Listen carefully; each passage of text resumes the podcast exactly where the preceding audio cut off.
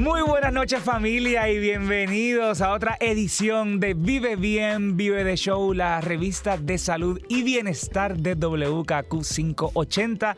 Y como todos los programas me acompaña Samari Román Gandulla. Eso es así. Líder en transformación personal y hoy vamos a hablar de un tema muy especial. Ay, sí, Samari. José. Es un tema que se escucha mucho y se repite y me llamó mucho la atención este estudio que se dieron a la tarea de realizar que ya después del día 17 de enero muchas personas abandonan sus resoluciones. Y esa es la pregunta. ¿Por qué pasa esto? ¿Por qué no cumplimos nuestras metas? Y, y me, me resulta curioso porque cuando se está acabando un año y empieza el otro, estamos todos en, en- en ese interés común de hacer el análisis del pasado, de, de revisar con esperanza esos planes del futuro. así, es. Incluso fijamos también nuevas metas. Sí. Entonces, muchas de esas metas la- las logramos con el tiempo, Claro. pero hay un cierto tipo de metas que en vez de uno lograrlas o de que sean nuevas en la lista, se van reciclando, se van posponiendo, se van replanteando es con año tras año y muchas veces en vez de ser una motivación, Samari, yo no sé si tú vas a coincidir conmigo en esto, en vez de, de resoluciones de meta, se vuelven en una carga. Correcto. Sí, Y la- y la- coincido entonces, totalmente. Que, que cuando nos motivaron en un momento, cu- cuando vemos que no la cumplimos, nos, nos da depresión, nos Sí, estresamos. Sí. ¿Qué es lo que sucede en realidad? Bueno, realmente una vamos a hablar vamos a hablar en contexto. Resolución. ¿Qué es una resolución? Pues es de momento una idea, ¿verdad? Entonces, a veces eso es lo que ocurre con las resoluciones. El detalle es si hiciste el proceso para poder eh, visionar, desear, entender que eso que tú quieres y está puesto en papel es realizable para ti y lo puedes, lo puedes cumplir. Así que sí es real que las resoluciones, entonces empieza a abordarnos ese yo crítico. Otra vez lo dejé de hacer, ¿ves? me, puse, me puse como resolución, que siempre es la primera en la lista según los estudios, lo de hacer ejercicio o bajar de peso. Y entonces una vez te pones una expectativa muy alta o una expectativa, yo le digo eso, expectativas no realistas. Ajá. Entonces, de momento, este, tienes un familión, ¿verdad? Vamos a suponer, y tiene este familión, pero tú te quieres levantar a las 5 de la mañana, pero te terminas siempre acostando a las 12 de la medianoche por todas las tareas que hay que hacer luego de que toda esa trulla se, se acuesta a dormir. Y entonces tú a las 5 te quieres levantar a hacer ejercicio, pero físicamente tu cuerpo te dice, oh, No ah, duerme un poquito más, Exacto. ¿verdad? Así que vamos a ponernos expectativas realistas. Oye, en vez de poner en esa lista y, y sentirte mal contigo mismo, contigo misma, de que no logré el hacer ese ejercicio que puse en agenda, que lo voy a hacer, lo voy a hacer. Es decir, oye, estoy siendo realista poner que son cinco días o con tres días lo puedo lograr. Y ahí está la clave, ser Podemos realista. desmenuzar esas resoluciones en específico porque me parece muy curioso y, y yo estoy en esa lista. Sí, esa, estamos. esa- esa es mi lista, esa está en, en el top de mi lista de resoluciones. Estamos, estamos Pero ¿por dos. qué razón, fíjate, estamos tan conscientes, eh, aunque quizás no lo logramos, pero de la parte física, de, de esa que se ve de afuera, Sí. y pocas veces nos preocupamos por la, la que no se ve, que quizás es la, la esencial, la más importante, es el cultivarnos eh, a nosotros como, como seres humanos. Claro, eh, dicen muchos coaches eh, deportivos y físicos, ¿verdad? Fisiólogos, que la clave está en la mente. Y ahí está el meollo del asunto. Si tú tienes una mente donde no hay un proceso de aceptación, de tú decir, sí, es que a mí me gustan los dulces, es que yo soy dulcera, como yo lo he hecho. Yo he dicho, sí, yo soy dulcera. Pues si yo soy dulcera, en vez de comerme el chocolate milk que tiene como 40% de azúcar, oye, sustitúyelo por el dark chocolate. Eh, Exacto, son y- ejemplos concretos, Sí, ¿no? y ahí te vas a dar cuenta si eres fanática del chocolate, porque yo he escuchado mucha gente que dice, yo soy fan del chocolate, chocolate. o eres fan del azúcar. Del azúcar, ahí, ahí voy. Entonces, ahí es también muchas investigaciones que abordan sobre el aspecto Se habla tanto, José, sobre las adicciones, pero realmente nos están haciendo adictos al azúcar, los distintos alimentos creados por el hombre. Y me explico, cosas que no provienen de la tierra, que los creamos este, para pues nutrirnos, para eh, compensar una frustración por algo y me quiero comer esta dona y me quiero comer este cupcake, oye, que son buenos, que, que muchos de ellos pueden ser alternativas saludables, pero que la mayoría de las cosas que están en el mercado no lo son. Eh, y entonces es que la alimentación la convertimos en el reproche de nuestro día. Escúchenme bien, yo no soy dietista ni nutricionista, pero sí el aspecto de mentalizar lo que yo me voy a comer y el agradecimiento de ese alimento y analizar si ese alimento me va a nutrir, me va a dar energía, hay que hacerlo antes de que comiences tus visualizaciones o como públicamente se habla de resoluciones. Porque si no, entonces, ¿qué está pasando ahí? Los hábitos nuestros hábitos no van a cambiar si yo no hago un autoanálisis, como muy bien tú dijiste. Eh, se dice que los hábitos del ser humano pueden cambiar de 21 días a 3 meses. Y eso es muy cierto. Y se ha descubierto que eso es posible porque nuestro cerebro tiene una neuroplasticidad. Quiere decir que. Y eso en arroz y habichuela. Y quiere decir que nuestro cerebro cambia con los estímulos, con la alimentación, con los momentos de respiración, con la intención que le pongamos a nuestro día. Así que quiere decir, miren qué investigaciones tan fabulosas. Antes pensaban que el cerebro, no, yo soy como soy. Palo, y no voy a cambiar. Palo que nace doblado. Jamás su tronco jamás su tronco endereza. No creo en eso tenemos la capacidad de hacer cambios profundos que envuelven el reconocer quién soy, para dónde voy y cuáles son mis famosas excusas. Qué bien. ¿Verdad? Me, has dejado pensando, este, Samari, porque las metas, como bien tú dijiste en un principio, deben ser algo que sí nosotros queremos lograr. Exacto. Entonces, no algo que, que necesariamente queremos dejar de hacer. Entonces, aquí escuchándote me planteo que quizás esas resoluciones debemos hacerlas de manera positiva.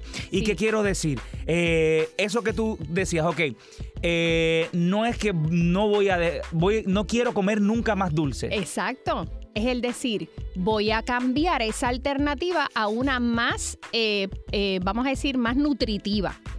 Eh, y el componente, por ejemplo, escojo el ejemplo del chocolate porque yo soy una amante al chocolate. El chocolate es un ejemplo de que la esencia del cacao, de lo que es eh, la flor de, ¿verdad? El, árbol de cacao, tiene un beneficio nutricional y científico y hasta anímico. Entonces, si a mí me gusta el dulce, pues busca qué dulces son potencialmente beneficiosos para tu cerebro, que es el que va a dominar ese control de lo que te va a hacer levantarte a las 6 de la mañana o si analizando tu agenda lo vas a hacer por la tarde o por la noche luego de haber ido a tu rutina de trabajo, de, de trabajar y hacer las tareas con los niños si es que tienes niños y de igual manera el comprometerte contigo mismo, contigo misma. ¿Ves? Entonces, eh, lo, Me, gusta porque es como una conversación con el cerebro. Definitivamente. Es, como, como esa lucha.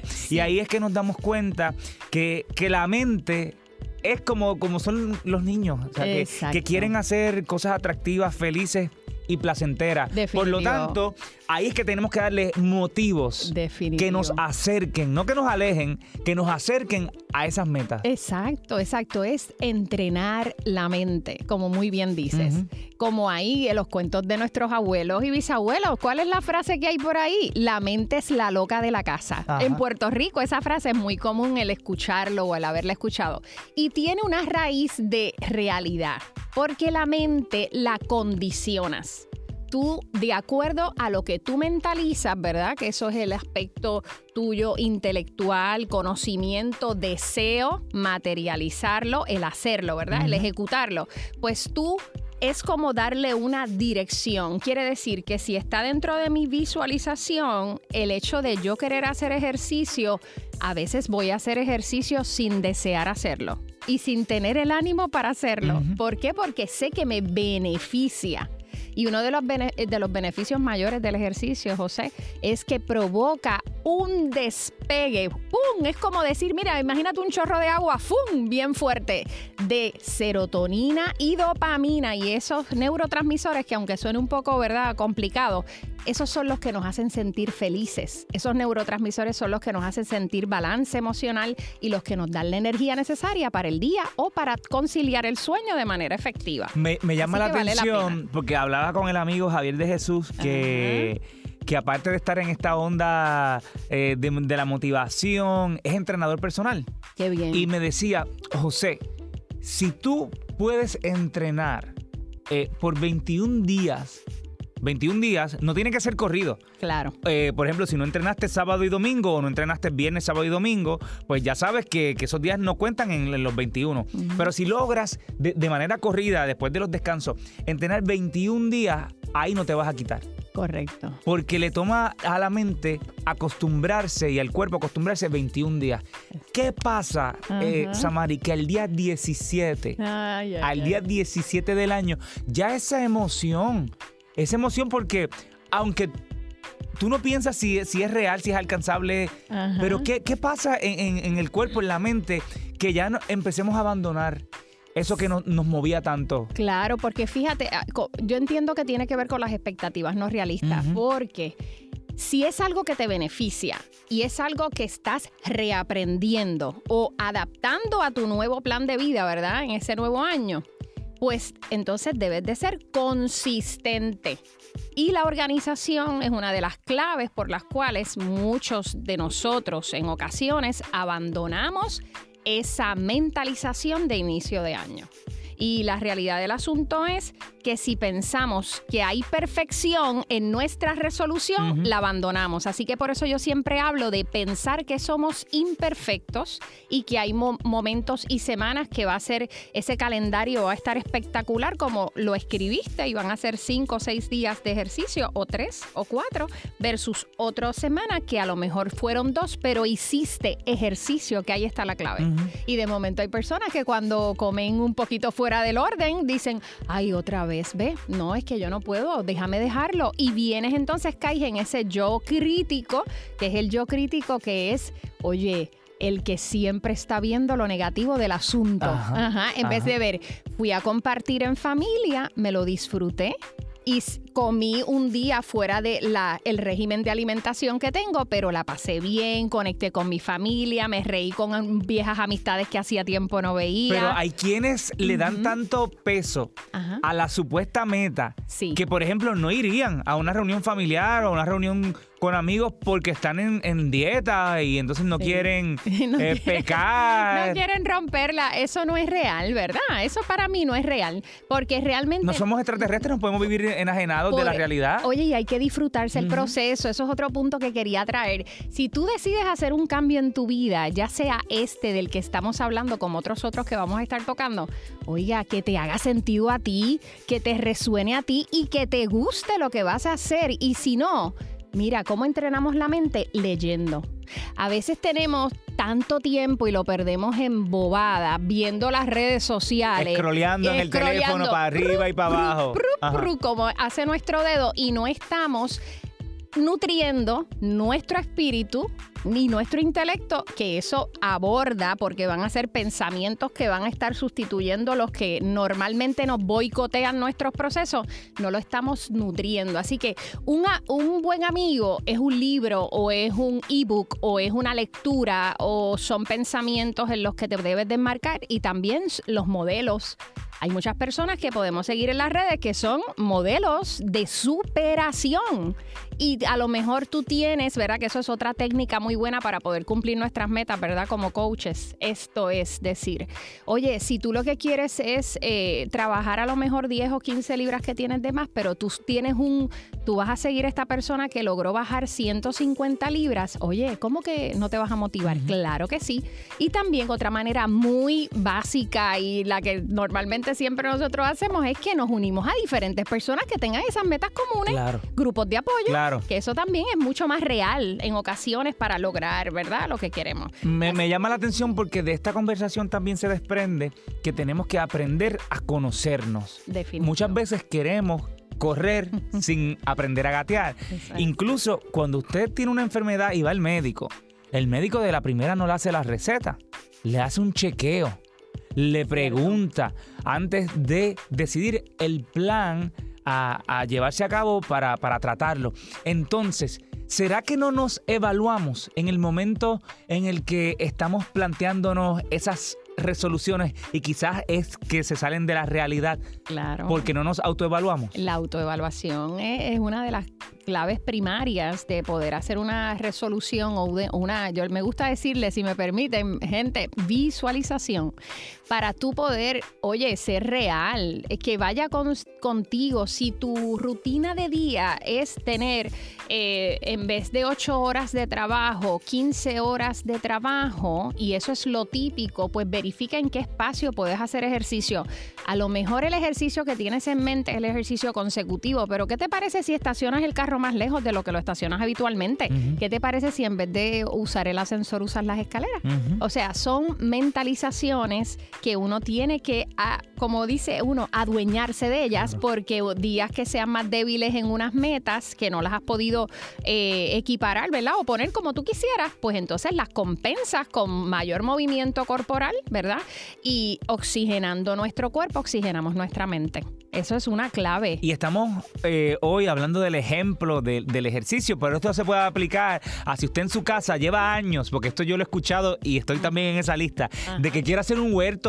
Ajá. ¿Y yo, tengo uno. De verdad, qué chévere. tengo uno hace muchos años y te cuento, los huertos tienen sus procesos de vida. Ajá. Y, el, huerto, y qué bueno que tú tocas este tema porque lo quería enlazar muy bien con el tema de hoy y tú lo traes. Ah, pues estamos conectados. Estamos conectados. pues sí, en el huerto podemos hacer procesos de eh, meditaciones conscientes o activas.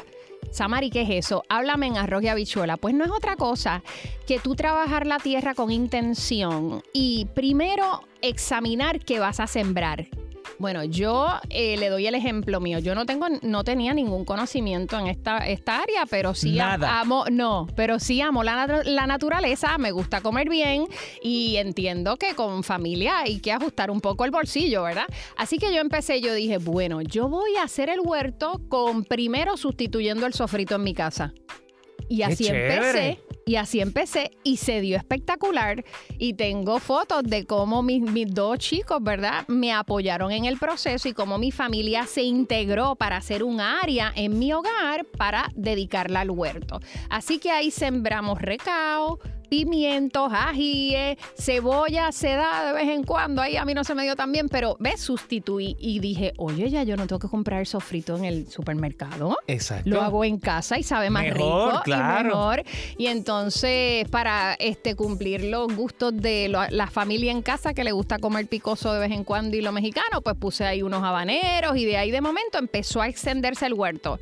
Y uno tiene que evaluar eso en un huerto. ¿Qué tú disfrutas? ¿Qué horarios vas a hacer? Porque tú dices, ay, no, es que son mucho trabajo regar las plantas. Mire, en momentos donde yo he tenido mis momentos de decir, ahora es, es cuando yo estoy trabajando en mi huerto, porque lo hago de acción meditativa y hay gente que usa guantes, yo no uso guantes. ¿Por qué? Porque la conexión con la, tierra te ayuda a liberar mucho estrés y tú renuevas esa energía y organizas tu mente para nuevos proyectos, para nuevo, nuevas fortalezas de, ¿verdad? De toma de decisiones. A veces somos gente hay gente que es muy dura todo el tiempo y habemos gente que somos muy, muy conciliadores. Y a veces tenemos que tomar una decisión y hay gente que es muy blanda también. Exacto. Demasiado. Entonces, eh, somos tan blanditos que se nos hace difícil el decir no me gusta esto o no quiero esto o en este momento no me interesa tal cosa.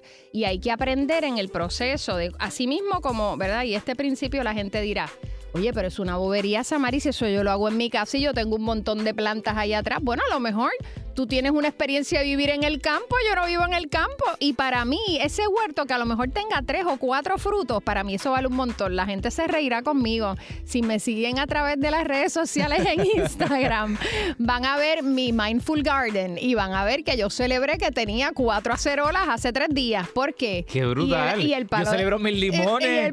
Y el, palo de acerola está en tiesto. Ajá. Está en tiesto. Y el mío de limón. El tuyo también. Y las, plantas también de, de piña están en tiesto. Muy Y se me da una piña al año, pero yo la celebro. pues claro. Y son momentos bien importantes. Y ahí a, a, lo que voy es que muchos de ustedes a lo mejor esto le parece totalmente cotidiano y hay otros que le dicen, contra, es verdad, yo quiero hacer como José y Samari que están hablando de conectar con ellos y la naturaleza y hacer una acción meditativa. Muchas veces, otra de las resoluciones, otra de las visualizaciones es eh, buscar más el balance eh, espiritual, el balance que está conectado mucho al balance emocional. Y una, una práctica como tener un huerto en el hogar, que todo el mundo aporte en ese huerto y que si es tu huerto, pues que tú seas responsable de cuidarlo, de hierbarlo, echarle el abono que necesita y sentarte con tu tacita de café o de té a contemplarlo te va a dar la clave, la energía. Y a través del proceso de yo tener mi huerto, han surgido muchas cosas bien interesantes en mí, ¿verdad? Hay personas que piensan que por uno ser eh, pues profesional de autoayuda y líder de transformación personal, pues ahí está todo dado. No y que tú no tienes problemas. Ay, voy. El proceso es diario, el proceso a veces es arduo. ¿Por qué? Porque como hablábamos en el pasado programa, José, a veces nos sentimos como medios extraterrestres, ¿verdad? Este, y en ocasiones, ¿verdad? Este, estas famosas campañas de pay it forward y de hacer el bien, eh, hay veces que hay gente que solo tiene extinto en su mente que no ni lo considera y uno a veces se siente solo o sola en el proceso de apoyar el bienestar de los demás. Así que para mí el huerto ha sido un proceso de, mucha transformación y de entender que todo tiene su tiempo y que el fruto madura en el momento que necesita madurar. Hay momentos, momentos ahí perfectos. Perfectos en el sentido de que se dan cuando se tienen que dar.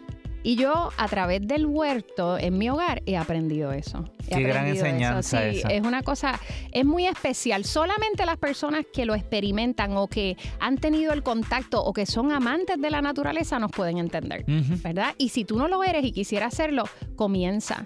Yo, yo he seguido muchas personas que prontamente serán invitados de este programa gente que tiene unas páginas espectaculares eh, en distintas redes y que te muestran y te educan a ti de cómo puedes hacerlo en tu casa y cómo es real en tu hogar. Así que es algo bien chévere que podemos motivarnos todos. Me llama la atención porque al escucharte hablar de pronto podemos identificar que muchos de los componentes que se necesitan para lograr la meta lo tenemos. Sí. Pero entonces, por el contrario, ¿qué es lo que hace que la meta sea inalcanzable?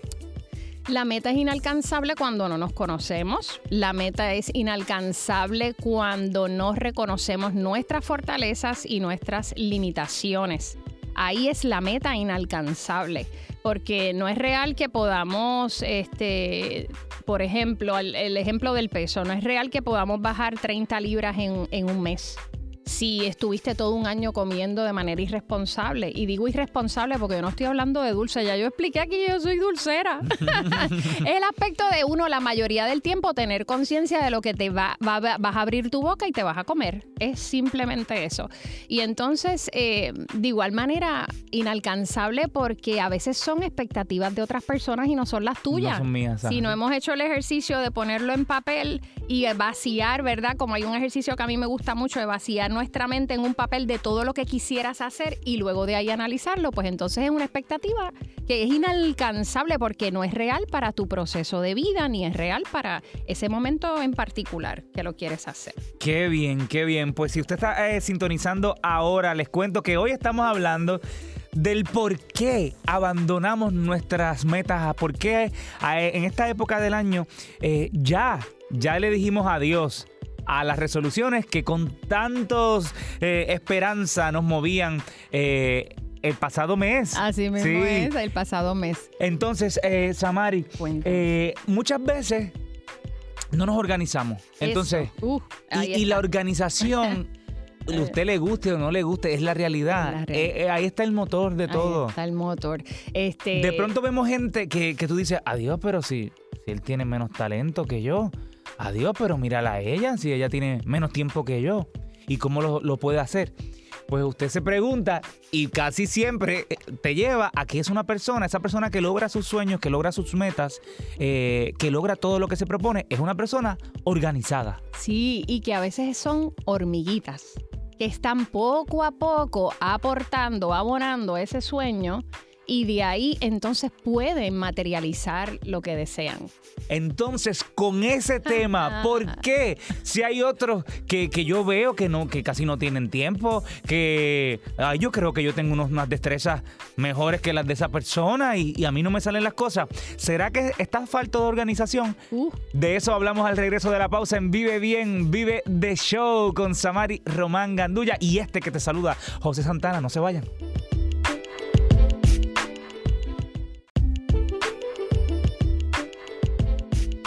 De regreso a Vive Bien, Vive de Show, la revista de salud y bienestar de WKQ 580.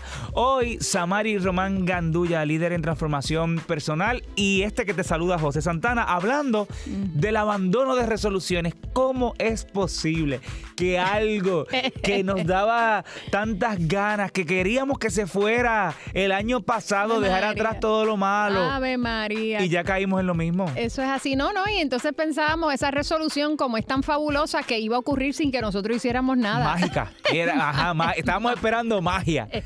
Samari, en la pausa eh, estábamos hablando y vuelvo a poner el, ejemplo por si eh, tú que estás escuchándonos te acabas de conectar, que nos escuchamos los martes y los sábados, los martes a las 9 de la noche y nos repetimos el sábado a las 6 de la tarde. También nos puedes escuchar y le envío un saludo a toda esa comunidad de puertorriqueños que nos escuchan a través del Euforia App en todos los Estados Unidos. Eh, pues estamos hablando del abandono de resoluciones y ponemos, pusimos como ejemplo la organización. ¿Cómo es posible que si yo veo que aquel hace tantas cosas y sigue logrando cosas y yo que de pronto quizás siento que tengo unas destrezas que esa persona no tiene, no se me dan? Entonces te preguntamos antes de irnos a la pausa, ¿eres organizado? ¿Eres organizada? Y ahí está la clave, miren, la clave está la organización. Este, con una buena intención mm, solamente no se logran las cosas. Y la intención es importante el tenerla y el propósito. Porque si, eh, vamos a decir que ese es como el hueso de algo, ¿verdad? Como lo que te sostiene, pero lo que recubre es la organización para poderlo materializar y poderlo hacer, que sea real, ¿vale? ¿Vale? Entonces, el hecho es que muchas veces ese ejemplo que diste me gustó. Eh, porque a veces las personas dicen, wow, esta persona ha logrado esto, esto, otro, y es algo que yo deseo. Te hace, te hace espinita porque es algo que tú deseas hacer o es algo que siempre has soñado tener. Sin embargo, te comparas a través de los ojos del otro o de la otra persona sin analizar. Y vamos entonces a volver hacia atrás. Vamos a darle, como dicen, rewind hacia atrás y analizar. ¿Qué es lo que te lleva a tomar la decisión de esa visualización que tú deseas? ¿Qué, ¿Por qué razón tú quieres lograr esa meta en tu vida? Esa sería la pregunta más importante, porque cuando nos hacemos esa pregunta, a veces no tenemos una contestación al momento. Y eso es bueno, el no tener contestación al momento, porque quiere decir que la tienes que buscar dentro de ti, tienes tarea. Y entonces ahí, al tener tarea, te estás comprometiendo contigo mismo y no estás siendo automático o automática, como yo llamo eso. Yo a veces digo, estamos en automático. Automático es, me levantó, me la lavó la boca, me he visto, tengo que trabajar, tengo que pagar mis biles, déjame llevar a los niños a la escuela, déjame hacer esto, déjame ver la novela y de momento te disfrutaste el día hiciste algo con propósito y ahora vamos. Si tu meta es lograr eh, algún negocio, por ejemplo, tantas personas que están resurgiendo, teniendo liderazgo y decir yo voy a hacer mi propia empresa, mi microempresa, pues la organización es la clave porque si tú mentalizas tu día y lo organizas en una agenda, como por ejemplo la que yo tengo acá, que me encanta, pues en esa agenda yo veo qué, qué horario yo tengo, ¿ves? Y ahí analizo. Y de un horario a otro es que yo trabajo esa meta que quiero lograr de mi microempresa, por ejemplo, que es algo que se está trabajando muchísimo. Veo muchas marcas locales, veo un gran movimiento de esta generación millennial que me encanta, eh, de cómo em, hacer su propio negocio, pero para hacer eso hay que estar organizado. Y entonces el hecho de yo destinar unos horarios de día o de noche a poder materializar lo que yo quiero, me va a dar la gran eh, noticia, ¿no? Y el gran momento de yo poder disfrutar de esa meta porque la he alcanzado. Puedo percibir que ahí estás dando rasgos Sí. del perfil de una persona organizada. Pudiéramos compararlo. Hablemos del perfil de alguien que no está organizado versus el perfil de alguien que sí lo está. Correcto, pues pudiéramos hablar de una persona desorganizada como la persona que el día le lleva a ella. En vez de llevar su día, el día le lleva. De momento me acosté tarde viendo algo, mm, eh, me quedé viendo algo que me encanta, pero yo solita me lo disfruté, o yo solito me lo disfruté, me acosté tarde, no puse la alarma, y de acuerdo a la alarma le di snooze muchas veces a la alarma. Oiga, a mí me puede pasar eso porque tengo un sueño pesado. Ahora bien, tienes que mentalizarte la noche antes de a qué hora te vas a levantar, porque así el cuerpo va a responder. Y, y de ese asunto estamos hablando. Entonces, cuando eres desorganizado, eres una persona que tienes muchas excusas.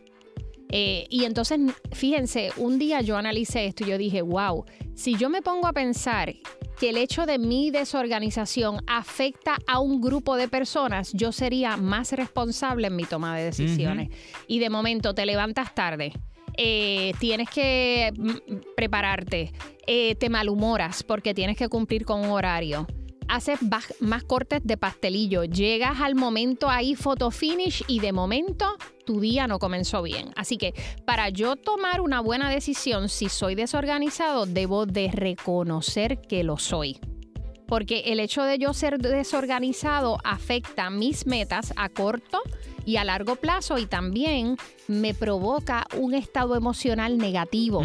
Me siento frustrado o frustrada por no poder lograr el objetivo. Por ejemplo, muchos radioescuchas que nos están eh, sintonizando hoy pueden a lo mejor tener una mesa, una meta, perdón, de apoyar a los demás, de ser mano amiga, que a lo mejor si estamos más cercanos a nuestro retiro o estamos más tranquilos en el hogar, queremos aportar a la sociedad, pues a veces el hecho del miedo a conocer gente nueva nos limita mucho Nos y nos, paraliza. y nos paraliza y nos Ujú. Hace quedarnos encuevados. Yo hablo mucho de esa palabra, me gusta, encuevados. Te encuevas en tu casa y de ahí no sales. Y otras personas no son testigos de, la- de lo maravilloso que puede ser tu aportación Claro. y, y el cambio que puedes crear en muchas personas. Me llama la atención cuando dices de, de acostumbrar al cuerpo, porque me ha pasado en que me ha acostado tarde. Que no he puesto la alarma, pero mi cuerpo se, se despierta. Y se despierta. Y se despierta a la hora que quería despertarme. Qué bien. Y, y es asombroso Y- como, como es esta máquina tan, tan fabulosa que nos ha dado Dios. Así que, Así mismo que si usted está en conexión, en control de, de esa mente, de su propia vida, que no es la vida a la que usted lo lleva, sino que usted la lleva a ella, pues, pues va a funcionar. va a funcionar y entonces eso es lo, nuestro reloj fisiológico, nuestro famoso reloj fisiológico. Este, y fíjate, a veces tenemos estos artefactos electrónicos que, que te ayudan, pero a- al principio de yo ponerme uno de estos, yo dije, wow, él me está diciendo cuándo me tengo que parar o cuándo me tengo que sentar. Y dije, me incomoda mirarlo cuando me manda a levantarme. Yo me levanto o hago ejercicio o me muevo o me acuesto porque entiendo que es importante poderlo hacer para estar en, en función. Y fíjate que a veces el hablar de temas, el hablar de temas que son delicados o temas que no son eh, que no son habituales, es bueno hablarlos tomando algo. Y yo creo mucho y hoy te ¿Cómo traje así? hoy te traje hoy te traje un té. Así, está Sí, sabroso. y está sabroso, te gustó, ¿verdad, José? Pues yo, yo pienso mucho en eso. Yo pienso que uh, té para el alma, ¿verdad? Que es una de nuestras próximas integraciones acá. Té para el alma nos ayuda a hablar de cómo encontrarnos a nosotros mismos y a veces Me con cosas eso. que son incómodas.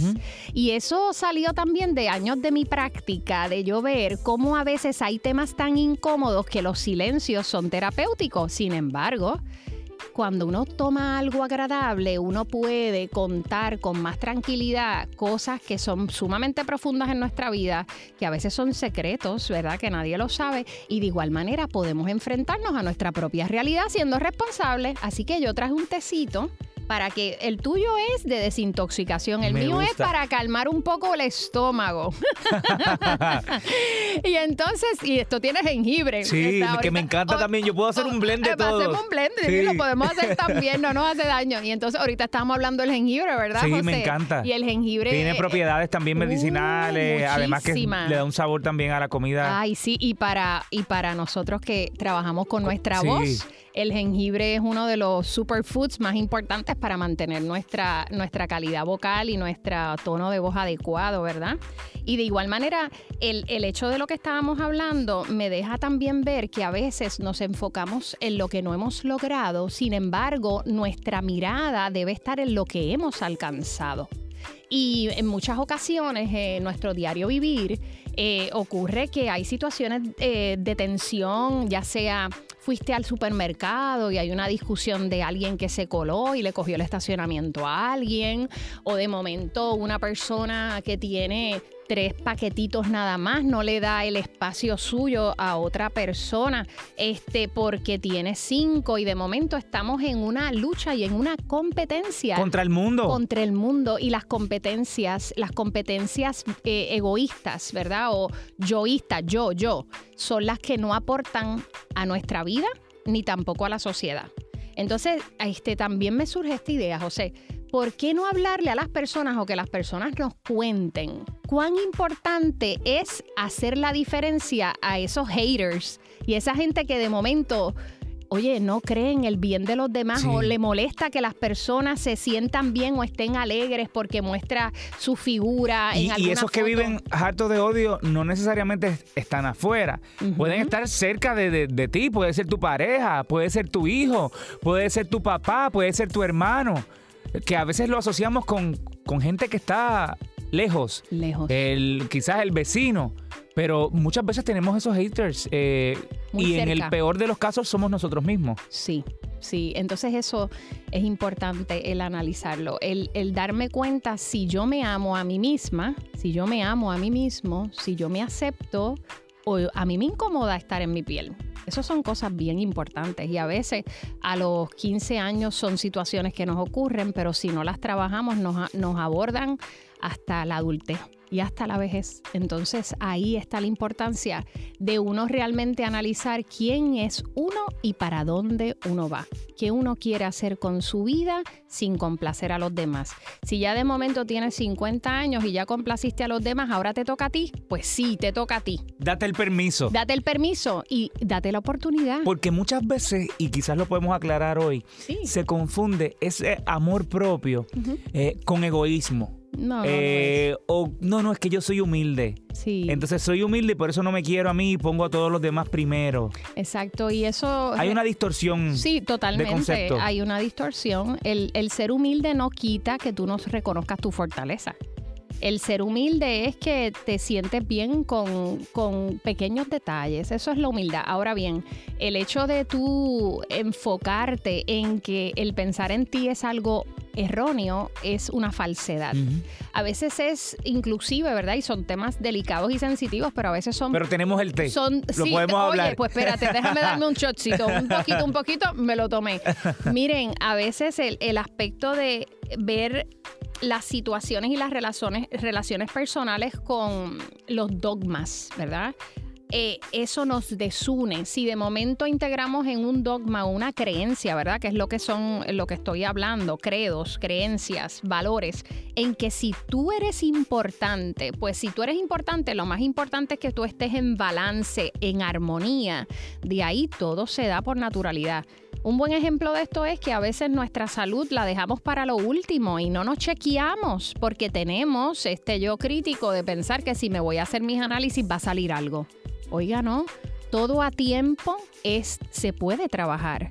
Yo he sido testigo muy cercano a mi familia de cómo personas y seres queridos que han atendido situaciones de salud en primeros términos han logrado vencerlos y han logrado continuar con sus proyectos de vida. Y ahí está la clave, es el uno pensar que yo soy importante porque si yo estoy en control, todo a mi alrededor está en balance si yo estoy en desorganización y en caos y no me amo, no me acepto, no soy importante para mí misma ni para los demás, revalúa tú qué? Revalúa tu discurso mental, revalúalo y tómate a ti como primero. Y de ahí todo, todo fluye súper bien. Ahí está el curso de amor propio 101. 101 con el tecito, ¿verdad? Porque cuando hablamos de los haters dentro de las familias, eso ocurre mucho, José.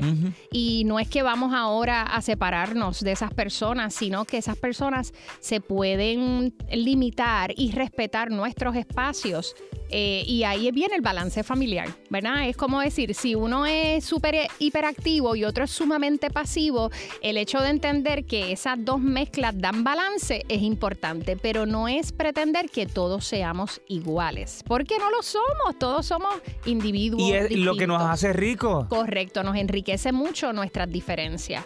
Y ahí por eso yo, a mí me, me parece que si de hoy en adelante podemos pedirle a nuestros radioescuchas que escriban o que nos dejen saber saber cómo en un momento de conflicto, una situación en la semana, tú fuiste el que diste un, fuiste autor de cambio, ¿verdad? Yo tengo un, un, hashtag que me gusta mucho, soy, eres, soy autora de cambio, autor de cambio. Cómo de una situación difícil tú produciste o tú permitiste que la persona tuviera algo bueno y transformaste. Y doy un ejemplo. Hace muchos años a mí este, me pasó algo bien particular. Yo tenía en mente, ¿verdad? Yo soy conferenciante y entonces en las conferencias le estaba haciendo este cuento a, a las personas y ellos se reían. Yo decía, bueno, eh, un día yo no tenía tanta prisa y estaba en la, en la fila del supermercado y le dije a esta persona, mira, pasa, ¿De verdad? Sí, pasa, pasa. Y fue antes de mí, ¿verdad? Y, oye, la persona se sintió y me dijo, de verdad, gracias. Tú no sabes, yo tengo ahora mismo a mi nene enfermo en el carro y estoy comprándole esto rápido porque tiene una fiebre que no le baja. Y yo le dije, pues mira qué bueno, pues de verdad. Eh, esa fue la intención, ayudarte. Y luego de meses largos, de meses largos, yo estaba, este, estaba preñada de mi segundo hijo. Y de momento viene esta adolescente y me dice, mire, yo puedo pasar antes. Imagínese, yo estaba en mi tercer trimestre. Las que han estado embarazadas o los que han tenido contacto con embarazadas saben que a veces no nos huelen las azucenas, ¿verdad? Entonces yo le dije, ¿cómo? Es que lo que pasa es, me dice la chica, es que mi mamá me está esperando y yo tengo prisa y yo con la santa pipa y yo con la falta de tranquilidad que tenía porque yo quería irme y sentarme ya, me dolían los pies. Y yo le dije, ¿sabes qué? Está bien, pasa, pero miren, soy honesta, se lo dije con las muelas de atrás. pero se lo dijiste. Pero le dije que sí. Se lo dijiste, yo no sé si yo lo, se lo hubiera dicho. Exacto, y ahí fui autora de cambio. Y luego de como tres o cuatro meses me pasa algo bien interesante. Me pasa algo de que yo eh, fui al supermercado con mucha prisa porque en ese caso sí tenía a uno de mis niños enfermos y tenía que comprarle algo para bajarle la temperatura y también hidratarlo. Y de momento viene este señor que me acuerdo la cara y me dice, señora, eh, pase, pase usted primero. Y yo le dije, ay, de verdad. Y él tenía poquitas cosas. Y yo le dije, bueno, pero no se preocupe, yo espero. No, no, no, vaya usted, vaya usted. Y yo le dije, wow, gracias. No sabe lo que me ha regalado hoy. Y no le dije mucho a detalle porque, ¿verdad? Tenía que irme rápido.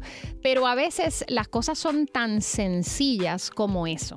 ¿verdad? Y nosotros complicamos, creemos que para contribuir a, un mundo, a un país mejor, hay que hacer grandes cosas. Hay que ser, hay que, hay que ser este, sí, hay que ser comisionado o hay que ser eh, eh, presidente de una empresa.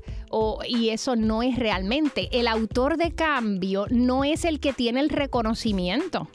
Yo hablo de esta experiencia, pero yo no hablo para que me reconozcan, yo hablo como ejemplo, como poner un pie. Y a veces el hecho de ser autor de cambio, de, de, bajar el nivel de los haters, ¿verdad? Este, ya sea en las redes sociales, ya sea en tu vida, en la toma tuya de decisiones, en de momento te responden con un, una un montón de amenazas y situaciones y tú el decidir callar y no tener la razón, eso aporta mucho. Y uno cree que no, porque no es reconocido por los medios o las grandes situaciones. Sin embargo, hay un llamado a que sí podamos buscar dentro de nosotros que muchas veces somos y es la realidad tú, yo, somos autores de cambio todos los días. Eso, eso es así, eso es así. Eh, si pudiéramos sacar de este programa una enseñanza, eh, la moraleja, a esa reflexión que, nos deja este programa, ¿cuál tú entiendes que sería, Samari? Yo, el, mensaje que quisiera llevar es que la mejor inversión que tú tienes eres tú mismo. Cuando tú reconoces tus fortalezas y tus limitaciones, la vida te va a sorprender ¿Por qué? Porque te deja ver lo maravilloso que eres. ¿Ves? Y el, el reconocer mi fortaleza y mi limitación me hace ser único y me hace ser auténtico. Así que el mensaje es, sea auténtico, acepta tus fortalezas, tus limitaciones y acéptate, ¿verdad? Acepta y ámate. Ahí está la clave, ¿verdad? Que ahorita hablamos un poco del amor. Yo creo que el amor es. una de las cosas que rompe mucho de los procesos de dolor de muchos seres. Y yo he tenido contacto con muchos seres en donde han sentido dolor y el amor transforma. Así que cuando nos aceptamos, nos amamos y ahí sí podemos cumplir nuestras visualizaciones. Nuestras visualizaciones y en contexto lo que quiero hacer en este nuevo año. Qué bien. Y, y apoyando lo que dices, que podemos ser agentes de cambio. eh, estamos eh, en el mes de, de donar sangre. Enero se conoce como el mes Sí. nacional de, don- de donar sangre. Me enteré por ti Ajá. porque me enviaste este post. Así que vamos a invitar a la gente Claro. a que si quieren ser agentes de cambio y no encuentran cómo Claro. y usted está saludable, puede donar sangre, puede regalar vida. Pues miren, hay muchos centros localizados en el área de Guaynabo, Torrey, Caguas, Fajardo, Mayagüez, Bayamón y Ponce, o sea que están a través de toda la isla. Eh, están reconocidos en las redes sociales como Dona Sangre PR, así que ustedes no saben, en momentos de necesidad, donde hay falta de salud, donde hay fragilidad, el donante de sangre salva vidas, así que motívate, haz ese pequeño cambio para realmente transformar un momento, un, un instante y apoyar a los que lo necesitan, así que dona sangre, este es el mes de la concienciación sobre el donante de sangre. A regalar vida a todo A el mundo. Samari, vida. quisiera aprovechar estos minutos finales del programa Sí. para, para que la gente también conozca Ajá. lo que tú haces. ¿Qué Sí. hace una líder en transformación personal como tú? Pues miren, la- el- realmente el ser líder en transformación eh, es aportar a, a mu- a muchas situaciones de vida, ¿verdad? A veces es acompañar. El acompañar es el apoyar a las personas en sus metas a, a corto o a largo plazo. La primera vez que yo estuve en este programa, tú me hablaste algo bien importante y me dijiste, a veces uno necesita ayuda, el, el- el tener gente en el equipo que le ayude. Pues en ese sentido yo me reconozco como ese líder de tropa, esa líder de equipo que muchas veces te puede el dejar ver otra mirada o te quita el empañado de tu cristal y te deja ver todo lo que está por delante que a veces nos nublamos y no los Ujú. vemos. Así que yo pues doy servicios privados, eh, soy eh, conferenciante eh, y soy speaker y también trabajo mucho programas de bienestar en empresas y en escuelas, que eso es lo que me estoy dedicando mucho durante estos últimos años. Y realmente si le interesan mis servicios, lo que pueden hacer es acceder, ¿verdad?, a las redes sociales bajo Samaris Román Gandulla, enviar un mensaje directo o llamarnos o enviarnos textos al 787-649-7212. Estamos a sus órdenes y la importancia es que, ¿verdad?, queramos crear un cambio y si ustedes me eligen a mí, pues de mi parte contarán con mi apoyo. Vamos ¿sí? a repetir ese Sí. número de teléfono para mensajes de texto. Sí. Puede enviarlos al 787-649-7212. Eso es si a ti te interesa que tu empresa tenga un nuevo despertar sobre un movimiento de bienestar o si tú quieres hacerlo como parte de tus metas y, y visualizaciones de este nuevo año. Tremendo, tremendo. Y también aparece en las redes sociales como Samari Román Gandulla. Eso es así. Bueno, es pues. Samari, ha sido un programa sabroso. Ay, sí, Eh, qué, bueno eh, que nos muevas a reflexionar, que nos saques del automático y, y es un- ese detente necesario que, que todos necesitamos en la vida. Y yo agradecida por, por poderme tener aquí en otro programa más. Muchas gracias. Pues mira, no renuncie a sus metas, no. busque, busque esas ayudas que existen y, y es imposible que, que en tan poco tiempo ya digamos que no. Eso Hay es. que seguir buscando las herramientas y por eso aquí en Vive Bien, Vive de Show tenemos a Samari Román Gandulla para que sea la líder, Ay, la José. coach de nuestro equipo Ay, y nos empuje a cumplir todo lo que queremos, todo lo que nos merecemos. Eso es así. Gracias, gracias y un abrazo fuerte a todos. Y recuerda que el poder está dentro de ti. El poder está dentro de ti y nosotros nos escuchamos la próxima semana en otra edición Otra más. de Vive Bien, Vive de Show. De show, así es.